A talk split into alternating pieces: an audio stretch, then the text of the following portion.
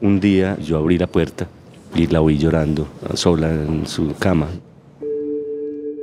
Este es Carlos Fram, un escritor colombiano, y aquí está hablando de su mamá Luzmila, con quien era extremadamente cercano.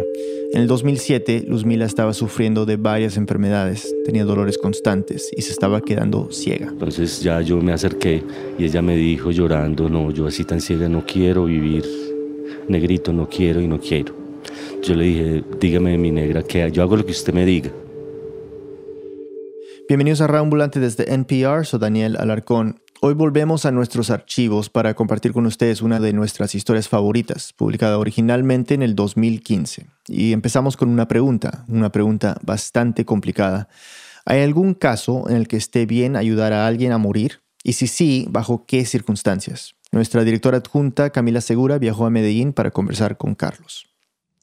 Carlos nació en Sonsón, un pueblito a unas dos horas y media de Medellín, un lugar en esa época bastante tradicional y católico. El gran trauma de su adolescencia, lo que lo marcaría de alguna manera, fue la muerte de su abuela materna. Carlos tenía como 14 años y a Carmelita, así se llamaba, le dio un cáncer de piel. Ella tenía 85 años y vivía también en Sonsón. Durante meses sufrió horriblemente. No toleraba el contacto con la ropa, entonces la tenían que envolver en plásticos que cuando se los quitaban le arrancaban la piel. Entonces todo ese suplicio ese sufrimiento y ver cómo esta anciana tan querida se iba deshaciendo la piel, ¿cierto? Se iba quedando en carne viva toda. Carlos sentía que no era justo que una persona sufriera tanto y que tuviera que esperar a que le llegara la muerte para descansar. Y, muchas veces a lo largo de la vida con mi madre recordamos esa agonía de, Carmelita y ambos coincidíamos. Pues eh, no, no vimos nunca sentido ese sufrimiento de esta mujer. A pesar de que creció en una familia muy católica, a raíz de esta experiencia Carlos comenzó a separarse de la religión. No entendía por qué el catolicismo podía estar en contra de la eutanasia. Cuando se graduó de bachiller, Carlos se mudó a Medellín a vivir con su papá. Poco después le siguieron su mamá y su hermano. Se dedicó a escribir y llegó a publicar un par de libros de poemas. Vivió feliz durante casi 20 años en una casa grande con sus papás y dos tías. A sus 27 años empezó a trabajar y dejó de escribir. Todo empezó a cambiar en el 2000, cuando su mamá se fracturó una pierna. En un lapso de dos años, su papá y sus dos tías se murieron y la salud de Luzmila empezó a deteriorarse. Ya estaba setentona y descubrieron una artrosis y osteoporosis y además empezó a perder la visión rápidamente, tres enfermedades. Entonces mi madre pasó muy rápido de ser una mujer, pues no diría yo alegre, pero pues una mujer activa y socialmente pues en, movimiento a ser una mujer triste. Carlos quedó solo con su mamá y un perrito. Había empezado a dictar clases de lectura en un colegio y pasó de vivir en esa casa grande llena de gente a vivir con su mamá en un apartamento chiquito. No desagradable, pero sí chiquito. Muy diferente a la vida que tenía antes. Ese espacio tan reducido hizo que algo pasara entre Carlos y Luzmila. Ahí yo descubrí que mi madre y yo éramos más como un par de amigos. Entonces, lo que se dio con mi, entre mi madre y yo al final, pues fue una relación, digamos que muy dependiente y muy cariñosa. A mí me daba como mucho pesar de ella, ¿no? De, de su indefensión, de su impotencia, su hermano Iván había vuelto a Medellín después de 20 años en Estados Unidos. A pesar de que vivía cerca, el que realmente cuidaba a Luzmila era Carlos. Yo era profesor, ¿no? Entonces la vida mía mm, básicamente era eh, las clases en el colegio y cuidarla a ella, estar acompañándola. Pasaba mucho tiempo sola, muy adolorida, empezó pues eh, a complicarse. Todos los días era la quejadera era la, como un mantra, ¿cierto? ¿Cuándo te vas a acordar de mí, Diosito? Acuérdate de mí, qué cosa tan horrible, no quiero vivir. Él salía todos los días temprano para el colegio y desde allá la llamaba un par de veces. Normalmente Luzmila se quedaba en la cama hasta las nueve o nueve y media. Oía radio y rezaba el rosario. Se levantaba, se bañaba, desayunaba y a veces o se volvía a acostar, dependiendo de cómo se sintiera, o se sentaba al lado de la ventana a recibir sol, sin poder ver casi nada. Carlos llegaba a almorzar. Entonces básicamente las tardes eran o yo quedarme con ella y le leía mucho, le gustaba que yo le leyera, o salir, salir al médico, o a dar una caminada con el perrito, pues y ella. Pero hasta esas caminatas que tanto le gustaban se le volvieron muy difíciles por el dolor que sentía en todo el cuerpo. Para enero del 2007 ya no veía más que manchas, no distinguía detalles, y una de las cosas que más le daba tristeza era no poder verle la cara a Carlos. Ella, ella le encantaba ver televisión por las noches y leer, por ejemplo. Perdió esa posibilidad muy rápido, ya no podía hacer nada en la cocina, se empezó a sentir muy inútil. En abril del 2007, Luzmila cumplía 82 años y Carlos quería invitarla a un restaurante a comer, pero ella no quiso. Así que pidieron algo e improvisaron una celebración, pero Carlos se sintió mal por la simpleza del asunto. Y yo le dije que no se preocupara, que el próximo cumpleaños yo le iba a traer una serenata. Entonces me dijo, ay no, mi hijito, no lo quiera Dios. Yo sé que no paso de este año, no quiero. Luzmila se pasaba diciendo cosas parecidas, pero las ideas de Carlos sobre el derecho a morir dignamente estaban relativamente claras desde que vio cómo se murió su abuela materna. Después, ya de grande, leyó filósofos y otros que ayudaron a reforzar sus ideas. Un libro en particular lo impactó mucho. Se llama Final Exit.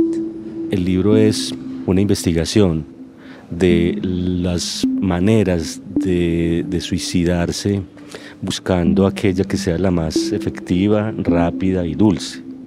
Y ahí lo tenía. Entonces él recomienda ahí una mezcla de somníferos potentes, barbitúricos con morfina, ¿no? Como letal. El libro lo consiguió en los noventas, a raíz de que un amigo muy cercano trató de suicidarse con pastillas, pero falló. Lo leyó cuando su mamá aún no estaba enferma, y este detalle es importante, pues lo que queda claro es que Carlos, desde hacía mucho tiempo, estaba pensando en maneras dignas y dulces, como dice él, de morir. Yo tuve incluso durante años en un gabinete de mi escritorio la dosis ahí la tenía, las pastillas, las cajas y la morfina, hasta que las boté pensando que ya estaban vencidas. Para Carlos, tener la dosis letal en su escritorio era cuestión sencillamente de ser precavido, como quien tiene una aspirina para el dolor de cabeza o una curita por si uno se corta. Era un seguro, digamos, que yo tenía ahí.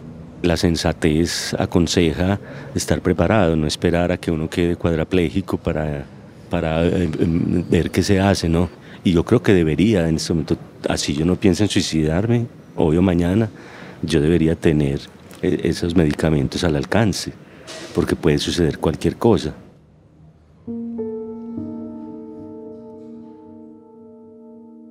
Entonces Carlos, enfrentado todos los días al sufrimiento de su mamá, a su deseo explícito de morir, como en mayo del 2007 empezó a hablar con ella sobre el tema de una manera más directa.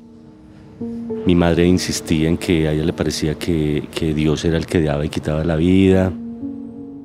Pero él le dejaba saber muy claramente que yo viéndome en una situación de invalidez, yo me suicidaría de una manera, eso sí, dulce y tranquila. Las píldoras, las pastillas, la inyección, lo que fuera. Carlos conversaba con ella de este y muchos otros temas. El aborto, la homosexualidad, la eutanasia. Me dijo que su mamá era una persona que a pesar de ser muy religiosa, tenía tendencias liberales. Muchas veces coincidía con las visiones de Carlos, lo que no es poca cosa si se considera de dónde venía, su edad, su generación. Carlos me contó que le tradujo a su mamá partes del libro Final Exit y que le llevó un par de películas en las que un ser querido ayuda a otro a morir. Ella me acompañó pues recostadita a mí porque no la podía ver, pues yo le iba contando y curioso, mi madre el desenlace, perfecto, y dice, claro, muy bien. Pero el libro, las películas, este proceso que Carlos describe de manera tan inocente, algunos podrían llamarlo manipulación. Cuando le mencioné esta interpretación, me respondió de la siguiente forma. Pues yo no creo que sea la palabra, pero más fácil diría yo que es la religión la que te manipula, pero no, uno nace y le abrochan de una vez tal o cual creencia. Pero Carlos siempre respetó las creencias religiosas de Luzmila la religiosidad o la religión era para mi madre una compañía, un consuelo. Entonces no se trataba de eso, sino como llevarla a una noción de un Dios compasivo, el Dios misericordioso, ¿no? Unos meses después de cumplir sus 82 años, en septiembre del 2007, el oftalmólogo de Luzmila le sugirió que se operara de las cataratas. No le aseguró que fuera a funcionar, pero era la última esperanza que tenía de volver a ver algo. Ella no quería, pero Carlos la convenció. la operación fue un fracaso. Yo creo que ese fue el punto, porque a pesar de que ella eh, está muy adolorida, lo que más la mortificaba era la ceguera. Un día, poco después de la operación, Carlos pidió permiso del colegio para salir más temprano. Ella no supo y yo abrí la puerta y la oí llorando sola en su cama. Entonces ya yo me acerqué y ella me dijo llorando, no, yo así tan ciega no quiero vivir, negrito, no quiero y no quiero. Yo le dije, ah, dígame mi negra, que, que yo hago lo que usted me diga. Y unos días después, Luzmila le dijo a Carlos explícitamente que ya, que estaba lista. Entonces ella me dijo, bueno, consiga lo que necesite. Entonces yo sentí que eso era ya, yo supe ya que los días nuestros estaban contados. Dijo nuestros. Y es que Carlos no le había contado algo a su mamá. Yo ya había tomado la determinación también sin que ella lo supiera de que si ella aceptaba yo también tomaría el cóctel, cóctel letal. Ahora, eso sí, mi madre no tenía la menor idea de que yo planeaba acompañarla. No lo habría permitido de ningún modo. Pero yo sí, yo sí deseaba ese fin con ella, ese desenlace con ella. Y es que Carlos en esa época estaba también pasando por una etapa muy difícil. Tenía 42 años y llevaba 6 trabajando en un colegio y no lo disfrutaba. Había dejado de escribir a los 20 y se sentía perdido, desmotivado. Trabajo, mi madre tan enfermita, yo no tenía una pareja, por decir algo, ni hijos, ni, ni nexos, ni lazos. Pero también la ausencia de ella, que se había vuelto pues como mi razón de ser, es como que esa burbuja se iba a reventar, ¿cierto? Y yo, yo no estaba como dispuesto a sobrellevar esa soledad. Carlos empezó a dejar todo en orden. Renunció al colegio con el pretexto de que tenía que cuidar a su mamá. Y un sábado... El 20 de octubre me dijo, mijito, no olvide conseguir aquello. Que era como otro eufemismo, ¿no? Para... Ya yo supe que, que probablemente era ese mismo día. Iván, el hermano de Carlos, vino de visita ese sábado. Vi a Carlos escribiendo en el escritorio y a su mamá en la cocina. Este es Iván. Se veía muy deprimida, ¿cierto? Eso sí noté yo. Como siempre, ¿no? Pero ese día pues sí la vi muy triste y entonces me quedé por ahí unos 15 minutos, creo aproximadamente ahí. Entonces yo le dije que mañana, yo mañana regreso. O sea, yo la abracé y me despedí de ella. Cuando Iván se fue, Carlos le dijo a su mamá que ya tenía los medicamentos que era su decisión y ella me dijo, ¿y yo qué más espero? En fin, vino un momento en el que ella, se fue a rezar, yo la había arrodillada en el pie de la cama y, y yo supe que ya, que hasta ahí llegó. Ella regresó de, de, sus oraciones, traía unas cajas de los soníferos que ella pues se tomaba también para ajustar. Ahí nos abrazamos y ahí fue la única escena, digamos, de llanto o de patética, ¿cierto? Yo me contuve mucho para que no, no hubiera un toque dramático en algo que me parecía que era una transición hasta muy bella. Eran las nueve de la noche o algo así. Se tomaron un café con tostadas y se fueron a la cocina. Yo preparé el cóctel en la licuadora con yogur de melocotón en un mug que todavía lo conservo. Ella me acompañó, fuimos a la cama, yo puse el, el mug en el nochero y ella se fumó un cigarrillo. Me dio como recomendaciones de mi hermano, que lo acompañara mucho, de la ropa, que quería que fuera velada, que quería mucha gente en el funeral, estaba tranquila. Y terminó el cigarrillo y se bebió el, el bebedizo, la pócima, ¿no? Y lo que vino ahí fue pues un lapso en el cual fue entrando en el sueño rápidamente, digamos, al lapso en 10 minutos ya estaba dormida profundamente. Obviamente los omníferos y la morfina pues eran potentes, entonces ya lo que vino fue por ahí otros 5 o 7 minutos de una respiración muy, muy como, como ronquido casi, como pesada, y cesó, en un momento ya terminó y ya. Ya supe que, que ella había ya saltado el muro y seguía yo. Una pausa y volvemos. El siguiente mensaje viene de Squarespace, patrocinador de NPR. Squarespace le permite a pequeños negocios diseñar y crear sus propias páginas web usando layouts modificables y otras funciones de e-commerce y edición móvil. Además, Squarespace te permite optimizar tu página para los motores de búsqueda. Ingresa a squarespace.com/npr para obtener una prueba gratuita. Y cuando estés listo para lanzar tu página, usa el código NPR para ahorrarte 10% en la compra de tu primer sitio web o dominio. Hola, soy María Hinojosa del programa Latino USA en NPR. ¿Qué les parece? Hay casi 60 millones de latinos y latinas en los Estados Unidos. Nosotros documentamos esas historias y esas experiencias cada semana. Encuéntranos en NPR One o en donde escuchas tus podcasts. ¿Qué se necesita para empezar algo desde cero? ¿Y cómo es el proceso para construirlo? Cada semana en How I Build This, un detrás de escenas con los fundadores de las compañías más inspiradoras del mundo. Estamos de vuelta en Radio Ambulante, soy Daniel Alarcón. Dejamos la historia justo cuando la mamá de Carlos se había tomado el cóctel letal. Unos minutos después estaba profundamente dormida y poco a poco dejó de respirar. Lo que ella nunca supo es que Carlos planeaba hacer lo mismo. Camila nos sigue contando. Carlos se quedó en la cama acostado al lado de ella, como una hora. Como diciéndole palabras al oído, mientras se iba enfriando, ¿no? Rápido el, el proceso de enfriamiento del cuerpo. Eran más o menos la una y media de la mañana. Se sentó a escribirle una carta a su hermano Iván, donde le explicaba todo. Después de que terminó la carta, salió a caminar. El barrio, por el, el estadio, como a despedirme, ¿no? Y mm, ya regresé, oí música, algunas canciones.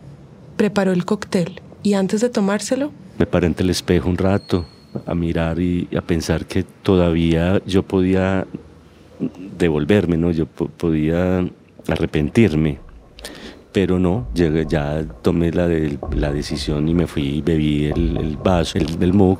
y se ajustó una bolsa plástica a la cabeza. Había leído que era la manera más certera de morir. Uno se duerme y luego se asfixia.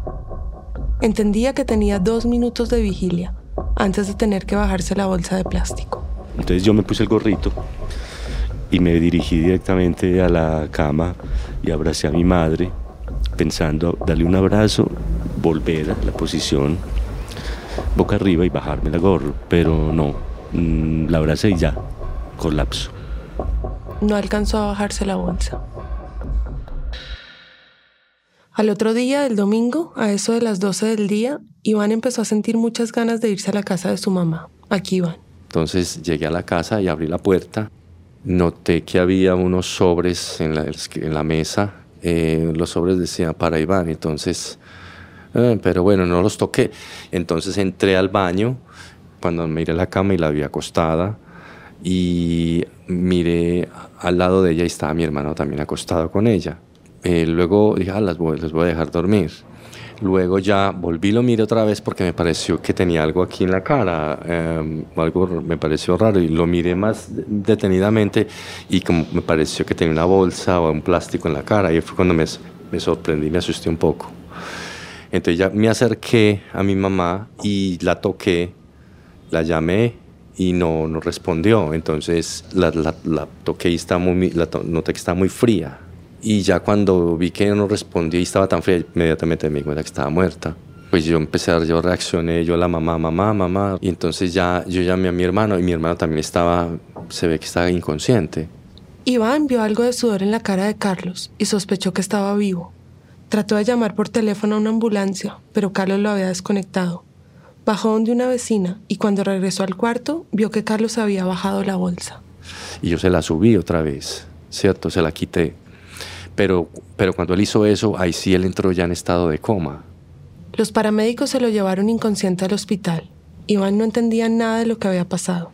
Primero pensó que su mamá había muerto de forma natural. por sus problemas de salud, en fin, y probablemente él sufrió un infarto esa noche. Quizá mi hermano lo que hizo fue que después de ver eso se entró en pánico y simplemente no quiso y, y se suicidó. Pero en un momento dado, cuando ya se habían ido los paramédicos, se sentó a leer la carta que le había dejado Carlos. Así comenzaba. Querido Iván, tiene que ser fuerte. Aquí no hay nada trágico ni dramático. Así que nada de lágrimas, gritos o lamentos. Este acto eutanásico ha sido un acto de amor, que no se culpe, pues a nadie. Ha sido una muerte libre, racional y soberanamente elegida. La madre vio cumplido su deseo de morir. A los tres días desperté en el hospital, todo el panorama pues que te puedes imaginar. Pues eh, ya mi madre estaba enterrada y todo y, y cargos, pues cargos por homicidio. El día que se despertó era casualmente su cumpleaños. Estaba en el pabellón psiquiátrico, rodeado de abogados y fiscales. Poco después llegó Iván.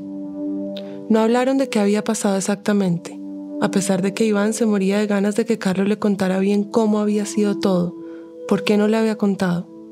Todo el tema legal estaba empezando y a Iván le pareció mejor no hacer muchas preguntas. Porque yo dije, ya está él aquí en una situación bien tremenda, esperando un carcelazo bien largo y yo le voy a sacar esto aquí. Yo creo que eh, debe haber quizá otra oportunidad para yo hacer eso, ¿no? Y esa noche me trasladaron a la cárcel. Carlos celebró su cumpleaños número 43 en el piso de un búnker de la fiscalía, un sótano, donde había 15 o 20 hombres más. Fueron 10 días horribles. Sin embargo, a mí me, alegraba saber que mi madre estaba ya muerta, que había descansado ya, eso, eso decía listo y, y si esto se pone muy difícil yo también pues lo puedo intentar de nuevo. Yo no estaba dispuesto pues a irme a una cárcel 20 años, ni riesgos. Los amigos de Carlos lograron que lo trasladaran a una cárcel de mínima seguridad. Mientras estaba ahí, empezó a recibir muchas cartas de solidaridad. El primero en apoyarlo fue su hermano Iván. Él me mandó una notica el primer día, cuando yo estaba allá en el búnker, diciéndome que él no me dejaría solo, que contara con él. El proceso legal de Carlos duró casi nueve meses. Cuando se le imputaron los cargos oficialmente, en octubre del 2007, estaba en el pabellón psiquiátrico del hospital. Un defensor público le recomendó que se declarara culpable, pero Carlos no aceptó. Casi dos meses después de estar en la cárcel, salió por primera vez para ir a la audiencia y oír su acusación. La pena podría llegar a ser entre 33 y 50 años de cárcel.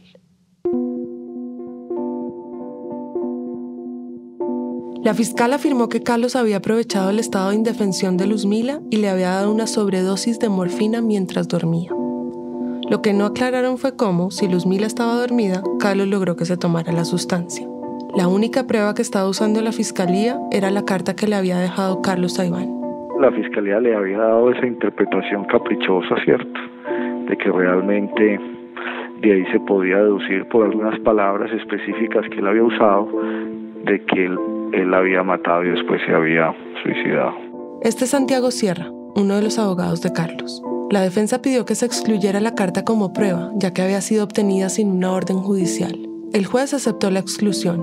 Entonces la fiscalía solo pudo contar con las declaraciones de algunos funcionarios, pero ninguno pudo probar que había sido un homicidio. El testimonio de Iván fue clave.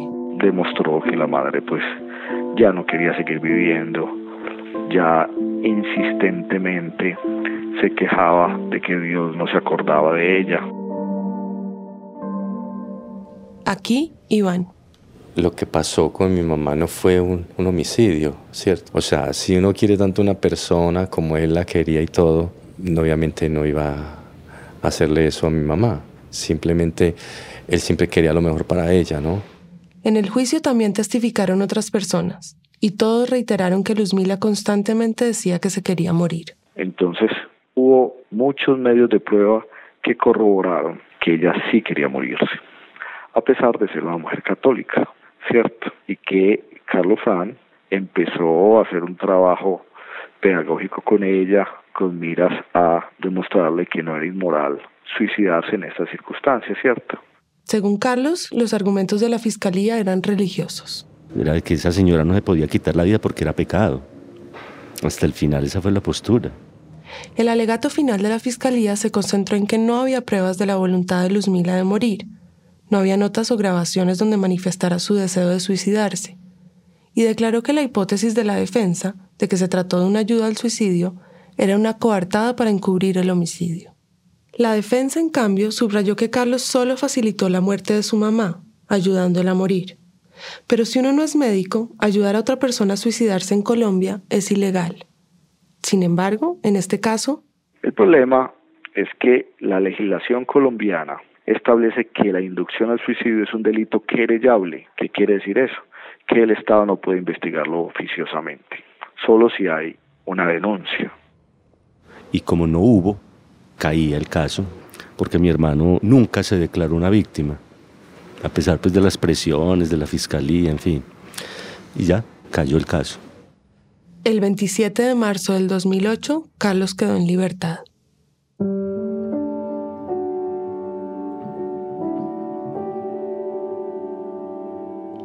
Con el tiempo, Carlos aprendió a vivir sin su mamá.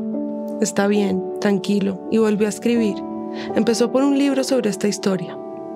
La relación con su hermano está bien, a pesar de que para Iván fue todo muy duro. Eso fue pues para mí algo muy traumático en realidad, ¿no?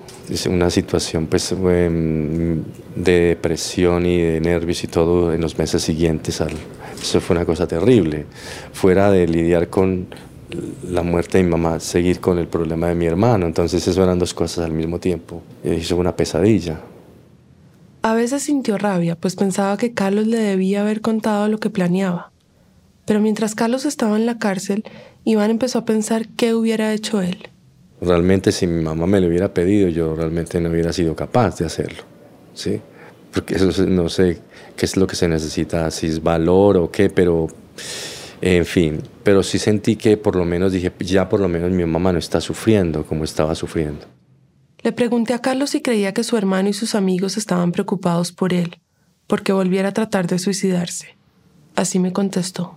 No, no, no. Según Carlos, sus amigos saben que él siempre ha disfrutado la vida.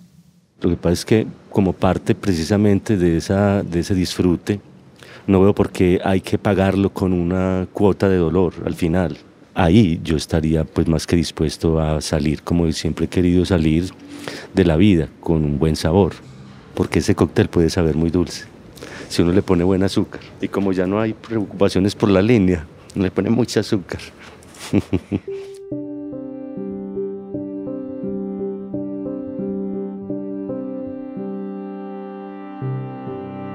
Camila Segura es la directora adjunta de Raambulante y vive en Bogotá.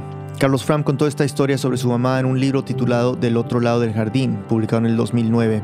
Su más reciente libro, la novela En la ribera del olvido, se publicó en el 2018, gracias a Ana Cristina Restrepo, Angie Lopera y Camilo Martínez. Este episodio fue editado por Martina Castro, Silvia Viñas, Luis Treyes y por mí. La música y el diseño sonidos son de Andrés Aspiri y Remy Lozano.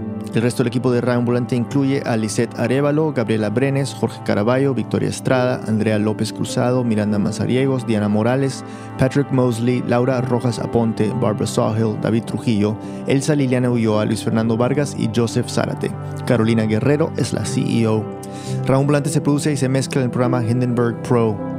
Tenemos una lista de difusión en WhatsApp y nos gustaría que fueras parte. Todas las semanas te mandaremos un link al episodio para que no te lo pierdas y para que puedas compartirlo fácilmente con tus contactos. Es un canal directo entre tú y nosotros, pero no es un grupo. No te mandaremos spam ni nada, pero de vez en cuando se nos escapa un emoticón. Si quieres unirte a la lista, envía un mensaje al número más 57 322 95 02 192 y Jorge, nuestro editor de audiencias, te añadirá. Repito el número, más 57 322 950 2192. La ambulante cuenta las historias de América Latina, soy Daniel Alarcón. Gracias por escuchar.